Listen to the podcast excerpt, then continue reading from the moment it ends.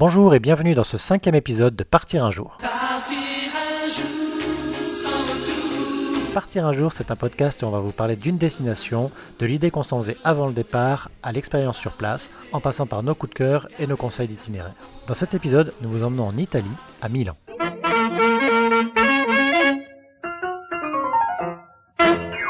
Bonjour Aurélie. Bonjour Rémi.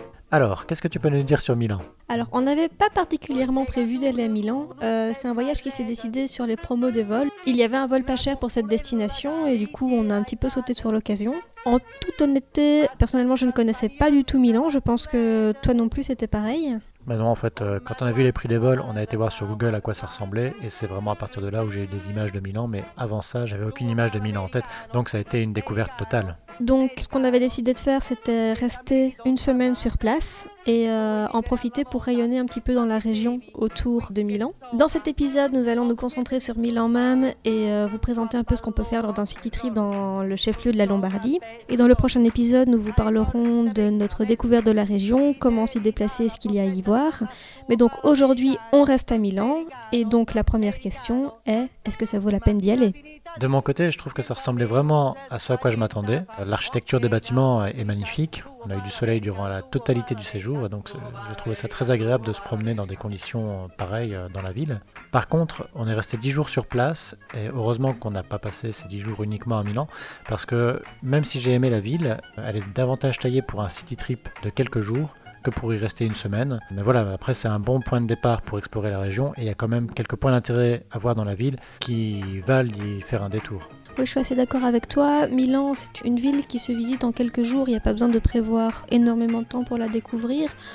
J'ai bien aimé la ville. Il y a, comme tu dis, des, points qui sont super. Par exemple, la cathédrale, le Duomo et la galerie Victorio Emmanuel, qui sont de véritables chefs-d'œuvre mais aussi simplement se promener dans les rues et euh, la multitude de petites églises qu'on y croise, dans lesquelles on peut rentrer et qui rivalisent les unes euh, avec les autres de décoration. On est dans le baroque, presque le too much finalement, mais euh, on ne peut pas passer devant une église et ne pas y rentrer. Et bien sûr, la gastronomie italienne, je dois dire qu'une semaine avant le départ, je salivais d'avance à l'idée de ce qu'on allait manger parce qu'en Italie on mange bien, il n'y a pas, pas de secret sur ce point-là. Que ce soit les pâtes ou les gelatos, les glaces pour le goûter, rien que ça c'est un plaisir de découvrir l'Italie. La bouffe italienne, elle vaut le coup ici ou pas? Comme je l'ai dit, moi euh, le Duomo m'a vraiment marqué, ça a été à la hauteur de mes attentes. Il faut dire que j'ai appris un peu avant le départ qu'on pouvait visiter le toit de la cathédrale. Ça a propulsé cette visite dans le top 1 des choses que je voulais faire. J'avais jamais été sur le toit d'une cathédrale, je pense que c'est quelque chose qu'on ne peut pas faire partout et je ne regrette vraiment pas cette visite. On a eu la chance de pouvoir le faire dans des assez bonnes conditions. On était en fin de journée donc on avait la lumière qui commençait à devenir un petit peu mordorée et euh, qui créait des jeux sur les sculptures, sur le toit et euh, la vue sur la ville qui est absolument magnifique. Et c'est vraiment un souvenir que je vais garder de notre séjour à Milan. Oui, moi aussi. Même si on est habitué à avoir des cathédrales en tout genre un peu partout où on va, c'est vrai que celle-ci, de par son aspect massif, quand on arrive sur la place du Duomo, c'est énorme.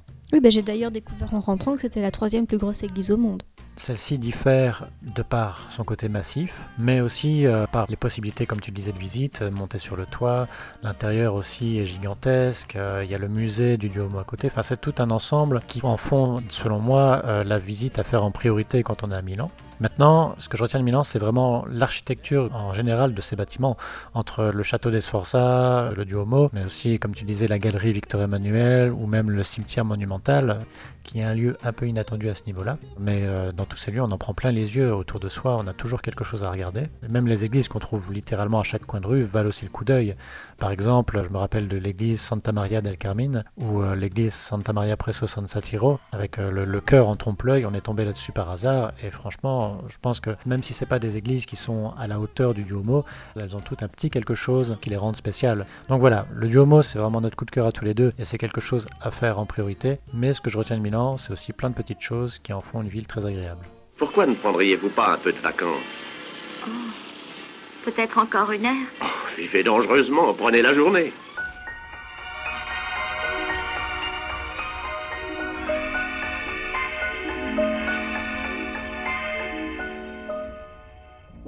Penso che un sogno così non ritorni mai più.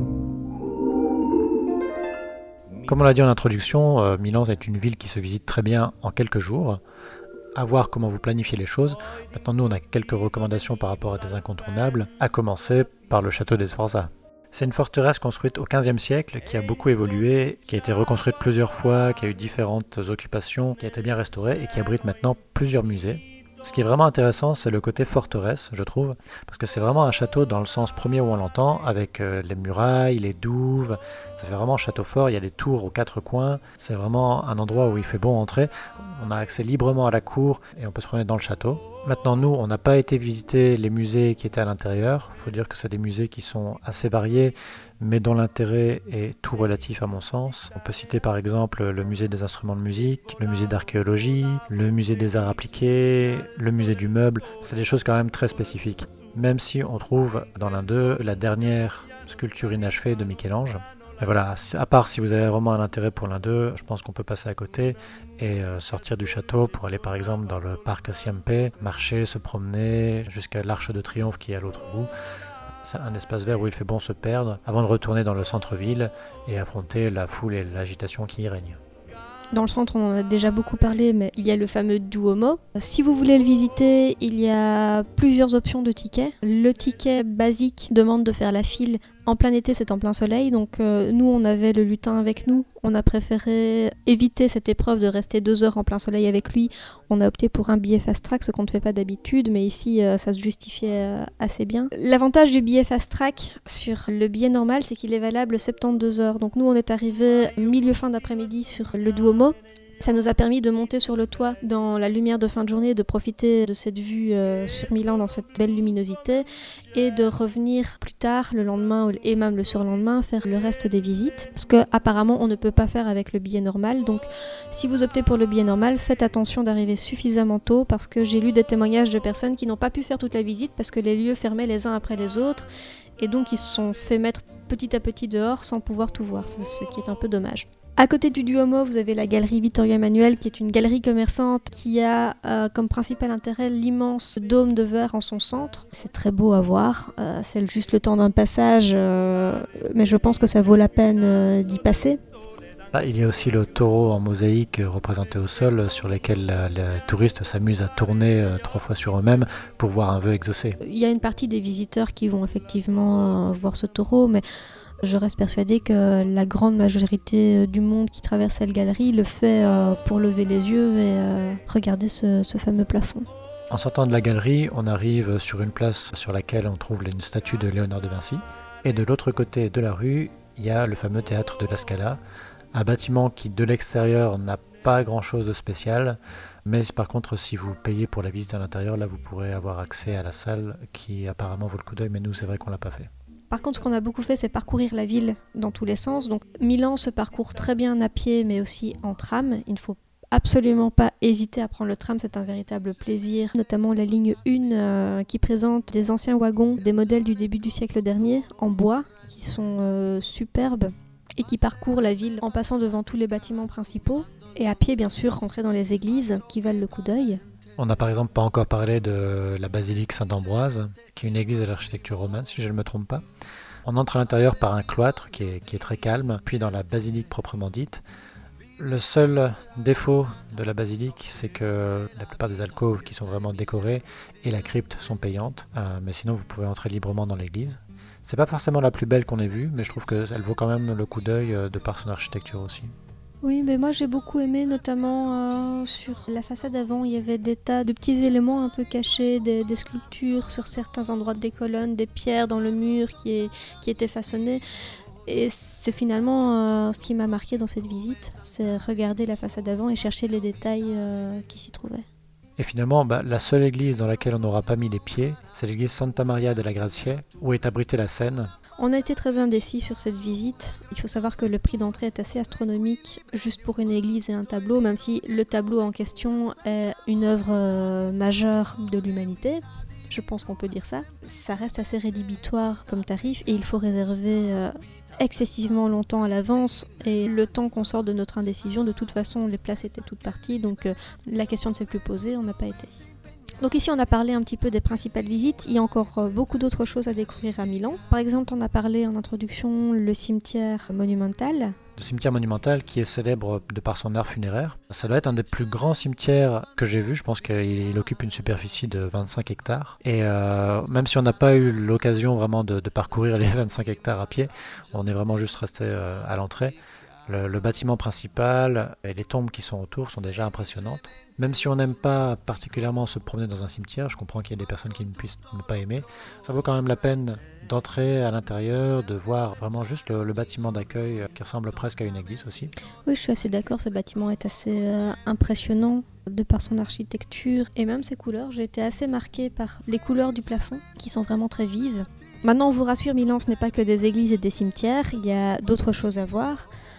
On vous propose de partir du côté des Navigli, euh, des canaux artificiels dans un quartier de Milan, dans lequel il est assez agréable de se promener fin de journée pour aller boire un verre. Ça change un petit peu de l'ambiance du reste de la ville. Bon, moi personnellement, j'ai pas tellement apprécié parce que je trouvais que c'était un peu trop commercial avec toutes les terrasses de cafés et de restaurants, et aussi parce que quand on y allait en fin de journée, je trouvais qu'il y avait beaucoup de monde. C'est sans doute le revers euh, de la médaille du lieu. Maintenant, je trouve que ça restait agréable euh, simplement de marcher le long des canaux. La vue reste jolie. Nous avons également fait un autre lieu qui est lui aussi euh, légèrement excentré. Il s'agit du Barlus, qui est un, café qui a été décoré par Wes Anderson. Donc si vous connaissez un petit peu ses films, euh, vous voyez le genre d'ambiance qu'il qui peut y régner. Y aller, euh, c'est assez compliqué. Il faut prendre le métro et marcher encore, je pense, 20 bonnes minutes. Est-ce que ça vaut toutes ces difficultés? Je ne suis pas complètement convaincue. Maintenant, je ne regrette pas complètement de l'avoir fait non plus. Je suis assez mitigée finalement sur ce point. Ce qu'on ne savait pas quand on a pris la direction de ce café, c'est qu'il se trouvait à l'intérieur de la Fondation Prada, qui est un endroit un peu mystérieux. Je suis pas sûr qu'on ait tout compris à son sujet en le découvrant comme ça sur place. Euh, il y a des œuvres d'art un peu partout. L'accès est payant. Il y a un bâtiment qui est tout en or, je crois, ou en tout cas en, peinture dorée. C'est de l'art contemporain. Donc si vous faites le détour jusque là-bas, moi je pense que ça vaut la peine de voir d'abord si euh, vous avez envie de visiter la Fondation Prada, parce que dans ce cas-là, ça le justifie complètement. Après, juste pour voir le café, il faut vraiment être un fan de Wes Anderson. Je suis assez d'accord avec ton analyse. Je me demande si on n'aurait quand même pas dû euh, pousser un petit peu plus la visite de la Fondation Prada une fois euh, sur place. C'est vrai qu'on s'est contenté des extérieurs et c'était assez limité du coup. Bah, moi, si tu me demandes, de toute façon, on aurait dû rester là et pas aller au Navigli, mais. finalement, comme dans les autres endroits, on a pris une glace pour goûter. Bon, là, c'était une glace à l'eau. Mais vraiment, une des choses à faire à Milan, et je pense que c'est quelque chose à faire partout où on va en Italie, c'est profiter de la fin de journée pour euh, manger une bonne gelato. Oui, bah c'est une institution en, en, Italie, presque autant que le tea time en Angleterre. La gelato de fin de journée en Italie, euh, c'est un petit rituel auquel euh, tout le monde s'adonne. À raison, parce que les glaces italiennes sont vraiment excellentes. Et la chaleur qui règne en été ne retire rien au plaisir de manger une bonne glace fraîche. Je pense que ça clôture un peu nos conseils de visite pour quelques jours à Milan. Nous, on n'a fait qu'un seul musée durant notre séjour sur place, le musée des sciences et techniques, qui contient normalement notamment une collection de maquettes originales de Léonard de Vinci et un authentique sous-marin. Maintenant, nous, on a vraiment joué de malchance sur ce coup-là parce que, d'une part, on ne savait pas que pour visiter le sous-marin, il fallait payer un supplément et même réserver parce que quand on y allait, il n'y avait plus la possibilité d'accéder au sous-marin. Et euh, double malchance, tout l'espace réservé à la collection Léonard de Vinci était fermé. Donc on n'a plus visité que les salles principales de la collection permanente et euh, c'était relativement décevant par rapport à ce qu'on aurait pu en attendre, et notamment par exemple par rapport au musée des sciences de Londres. Oui, personnellement, c'est vraiment une visite que je ne conseillerais pas. On a été assez déçus pour un musée des sciences après avoir fait celui de Londres et de Paris, qui sont des musées vraiment pensés pour rendre les sciences accessibles. Celui-ci était vraiment lourd dans sa scénographie. Elle n'était pas pensée interactive on subissait le musée plus qu'autre chose et c'était même frustrant pour le lutin. Je pense notamment à la salle avec les locomotives où il a pu rentrer dans deux locomotives sur toutes. Pourquoi ces deux-là on peut rentrer dedans et les autres pas? Pour un enfant c'est difficile à comprendre. Qu'il puisse y avoir comme ça une restriction arbitraire pour laquelle on ne peut pas lui donner d'explication. Mais globalement le musée a été entièrement sur ce ton-là et ça a été assez décevant je trouve. Voilà, donc pas de visite de musée à vous conseiller. À part celui du Duomo, qui lui, je pense, complète vraiment la, visite de la cathédrale et permet de découvrir des œuvres en relation avec le bâtiment qu'on n'aurait pas vu simplement avec la visite euh, de l'église qui est tellement chargée qu'on ne peut pas tout voir. Ici, ça met vraiment en, va- en valeur des, éléments de la cathédrale et la visite reste assez courte, euh, on n'a pas le temps de s'ennuyer. Euh, au moment où, où ça commencerait à devenir trop long, ben, on arrive au bout et on ressort. Donc ce musée, je l'ai trouvé vraiment bien pensé. On se débrouille tous les deux en italien. Avec un accent atroce, sans aucun doute. Dimmi quando tu verrai. Dimmi quando, quando, quando. L'anno, il giorno e l'ora in cui forse tu mi bacerai. Au niveau des aspects pratiques, nous on est allé à Milan en avion. On est arrivé à l'aéroport de Bergame, donc qui est plus ou moins à une heure de Milan. Euh, il faut savoir qu'il y a plusieurs compagnies de bus qui proposent directement dans l'aéroport des trajets jusqu'au au centre-ville de Milan. Donc euh, il faut choisir celui qui est le plus avantageux. Je pense que c'est en moyenne 5 euros par personne le trajet. Et voilà, on a une heure de bus jusqu'à la gare centrale de Milan. Oui, vis-à-vis des enfants, je ne sais plus, euh, ils voyagent à moitié prix ou, ou gratuitement, je ne sais plus très bien ce qu'on a eu dans notre cas. Je crois qu'à l'aller, on a payé moitié prix et au retour, on n'a pas payé pour lui. Oui, voilà, donc euh, ça dépend un petit peu euh, de la compagnie. Si vous arrivez en train, bah, c'est facile, la gare est quasiment dans le centre-ville. Euh, en voiture, par contre, ça peut être plus compliqué. Moi, j'ai lu que le trafic à Milan est très engorgé et que trouver un parking relève facilement de l'exploit dans certains quartiers. Il faut aussi faire attention aux zones réservées aux résidents. Bref, en voiture, ça peut vite devenir compliqué et ou cher de venir à Milan. Euh, à vous de voir ce qui vous paraît plus simple. Maintenant, c'est vrai que pour rayonner autour, la voiture peut aussi avoir ses avantages. Justement, en parlant des déplacements, dans Milan, bah, tous les déplacements, nous, on les a fait en transport en commun. Et à chaque fois, on a vraiment été content de l'expérience. Au niveau métro, bah, il y a trois lignes à Milan et à chaque fois, c'est très bien desservi. On a attendu jamais plus d'une minute trente, maximum deux minutes pour avoir une rame. Et on a déjà parlé des tramways. Bon, ce qui est compliqué avec les tramways, c'est de savoir où vont les lignes, parce qu'on n'a pas trouvé de plan des lignes de tram. On a un peu navigué au radar quand on devait en prendre. Mais euh, en tout cas, comme on l'a dit, la ligne 1 a beaucoup de charme, et on a réussi à aller jusqu'au quartier de, de en tramway, donc euh, c'est pas impossible. Le bus, on ne l'a pas testé. Maintenant, euh, il n'y a aucune raison que ce soit plus compliqué qu'ailleurs. Surtout, le prix de, tous ces transports est très attractif. Nous, selon le nombre de fois où on prenait les transports en commun dans la journée, on prenait soit un ticket de 10 trajets qu'on pouvait donc égrener au fur et à mesure, ou alors un ticket journalier qui devenait avantageux à partir de 3 trajets sur la journée. Et bien entendu, tous ces transports sont gratuits pour les enfants de moins de 12 ans. Là où c'est pas gratuit par contre, c'est au niveau des hôtels.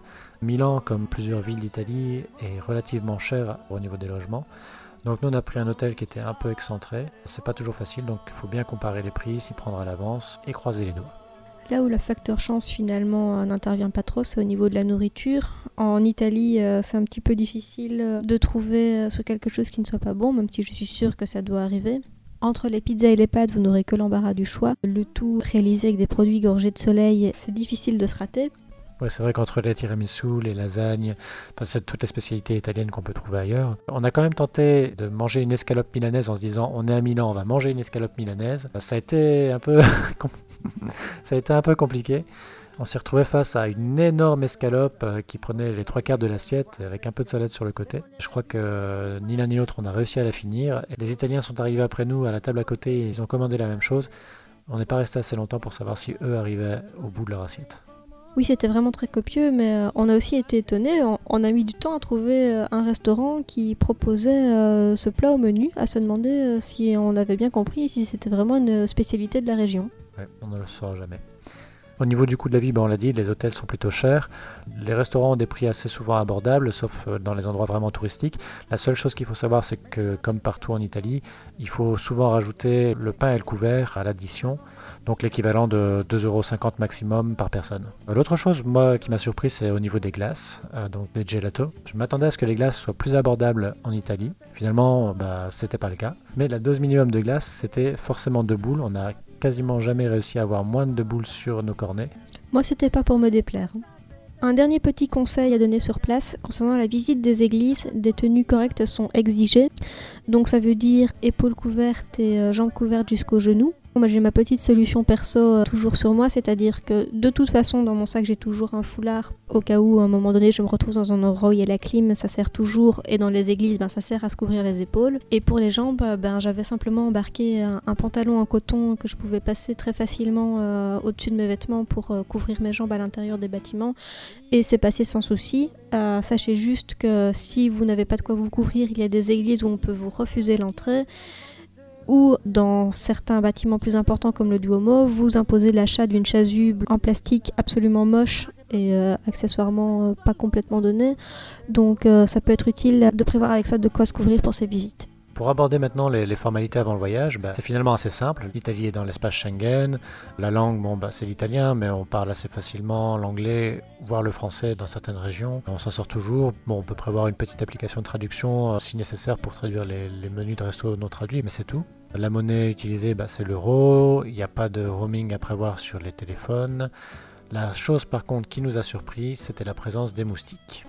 Oui, ils étaient très présents et très voraces. On a vu des moustiques tigres, c'était la première fois que j'en voyais.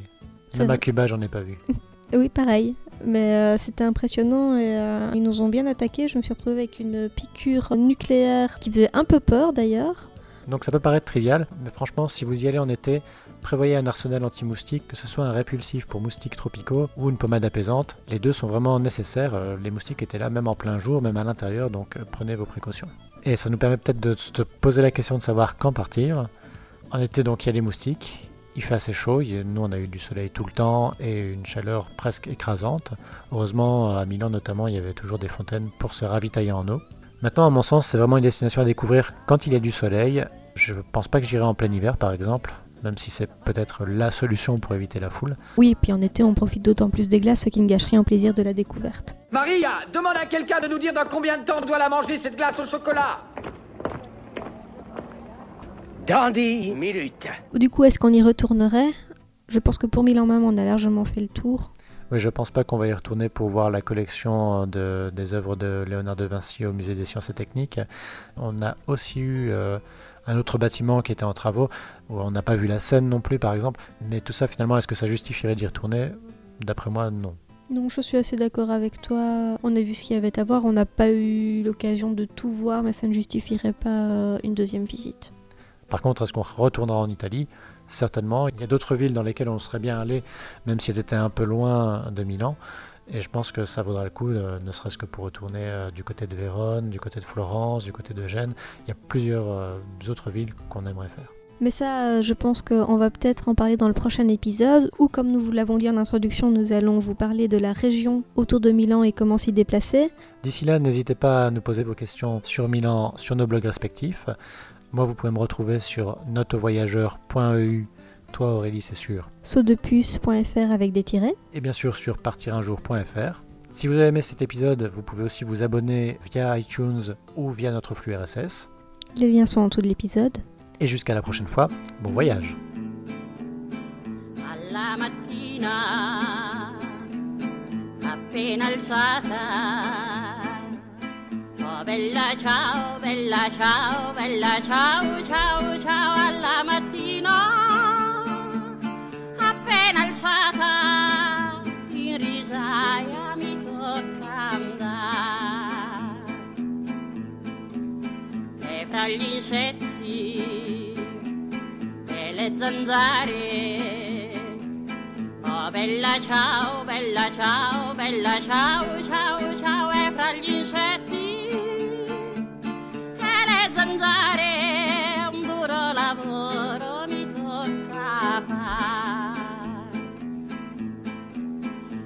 capo in piedi col suo bastone Oh bella ciao, bella ciao, bella ciao, ciao, ciao, il capo in piedi col suo bastone e noi pure lavorare. Oh mamma mia, oh che tormento bella ciao, bella ciao, bella ciao, ciao, ciao, oh, mamma mia. Oh, che tormento, io ti invoco ogni domani.